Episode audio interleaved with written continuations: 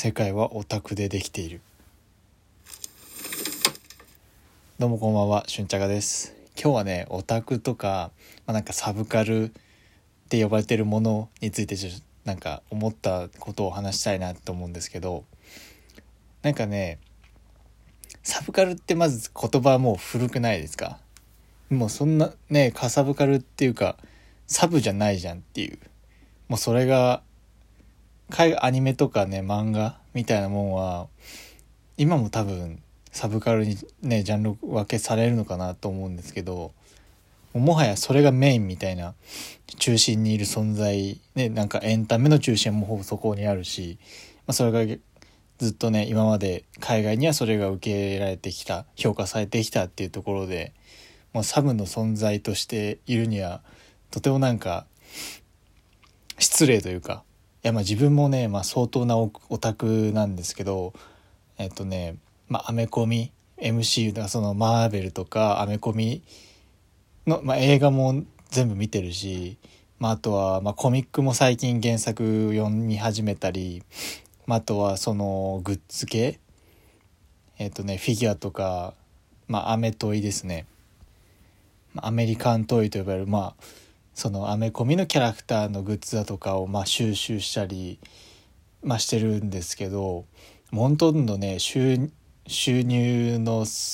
何割やろ？6割ぐらいは自分のオタク的なその、まあ、教えの出資というかそういうものに使っちゃってますね気づいたら。好きなことにお金をかける。推しには積む。やっぱファンとしてはファンとしてっていう逆かそのアーティストとか発信するものからしたら無料で無課金でなんかフォローだとか応援ってできないっていうかさしてもらえないんじゃないかなって思うんですよね。てか失礼ですよね。なんかそこにお金を払って応援したいじゃないですか。多分自分が発信者だとしたらやっぱりこう自分が作ったものに対して対価が支払われるべきだと思わないとそういいものはできないと思うしまあだからねそこにお金を惜しみたくはないなと思うんですけどまあなんか最近アーティストスポークンっていうそのさまざ、まなアーティストがこう、まあ、ポッドキャスト形式でいろんな音声を配信していくアプリがあるんですけどその中でその波千恵さんが「無料のファンは一番害悪」言ってたんですよね。いやまあ本当にその通りだなと思って、まあ、このアプリ自体もその、まあ、フォローしたいアーティストのなんかエピソード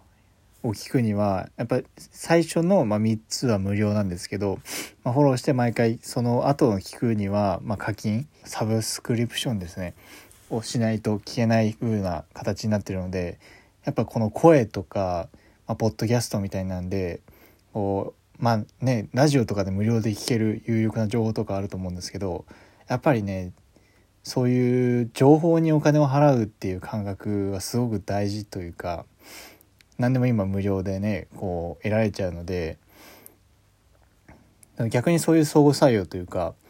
まあ、有料だからこそもうもっとこう質のいいというかハイクオリティなものを配信しようっていうふうにそしてまたそれを求める人がいてみたいな構造はとても健康的だなって思いましたね。